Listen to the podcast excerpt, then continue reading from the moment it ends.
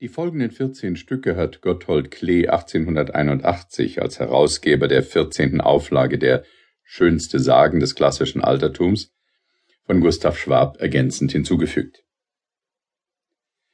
Aktäon Aktäon war der Sohn des Gottes Aristeos, der die Jagd liebte, und der Autonoe, einer Tochter des Katmos.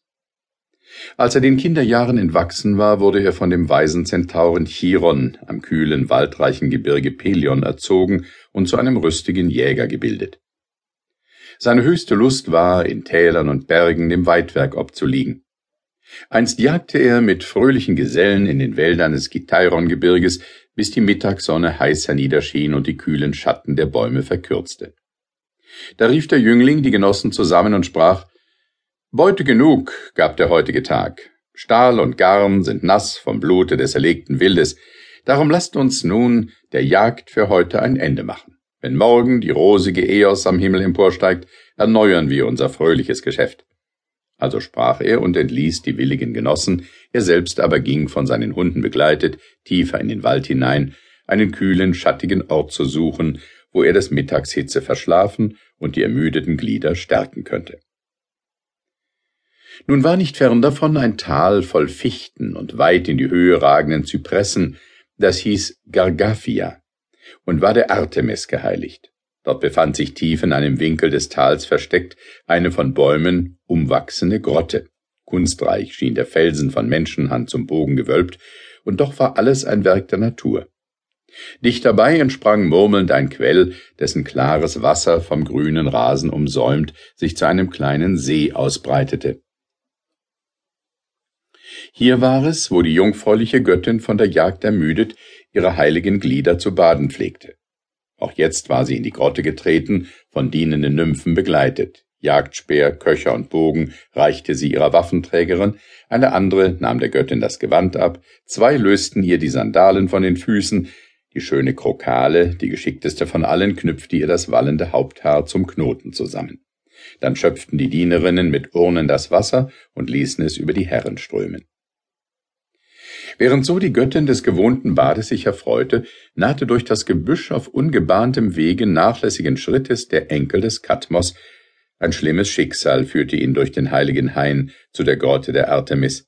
Ahnungslos trat er hinein, froh, eine kühle Raststätte gefunden zu haben. Wie nun die Nymphen den Mann erblickten, schrien sie laut auf und drängten sich um die Gebieterin, sie mit ihren Leibern zu verbergen. Aber um Haupteslänge ragte die Göttin über alle empor. Hoch richtete sie das vor Zorn und Scham erglühende Antlitz auf, das Auge starr auf den Eindringling gerichtet.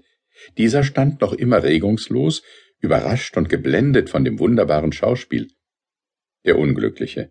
Wäre er doch entflohen, so schnell seine Füße ihn tragen mochten, denn jetzt beugte sich die Göttin plötzlich zur Seite, schöpfte mit der Hand ein wenig von dem Wasser des Quells, spritzte es dem Jüngling über Antlitz und Haupthaar und rief mit drohender Stimme Was du gesehen, verkünde es nun den Menschen, wenn du vermagst. Kaum war das letzte Wort gesprochen, da ergriff ihn unsägliche Angst. Eilenden Schrittes stürzte er davon und wunderte sich im Lauf über seine Schnelligkeit. Der Unselige merkte es nicht, dass ein Geweih seinem Scheitel entspross, dass sein Hals sich verlängerte, die Ohren sich spitzten, seine Arme in Beine, seine Hände in Hufe sich verwandelten. Schon überdeckte die Glieder ein geflecktes Fell. Er war kein Mensch mehr. In Hirschgestalt hatte ihn die zürnende Göttin gewandelt.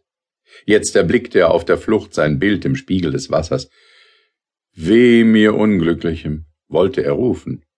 Aber stumm war sein Mund, kein Wort entrang sich der stöhnenden Brust, nur ein angstvolles Seufzen konnte er ausstoßen, Träne auf Träne rann, ach, nicht über menschliche Wangen. Nur sein Herz, seine alte Besinnung war ihm geblieben. Was nun tun? heimkehren in den großväterlichen Palast, im tiefsten Wald sich verstecken? Während so Furcht und Scham in ihm kämpften, erblickten ihn seine Hunde. Da plötzlich stürzte die ganze Meute, fünfzig an der Zahl, auf den vermeintlichen Hirsch ein.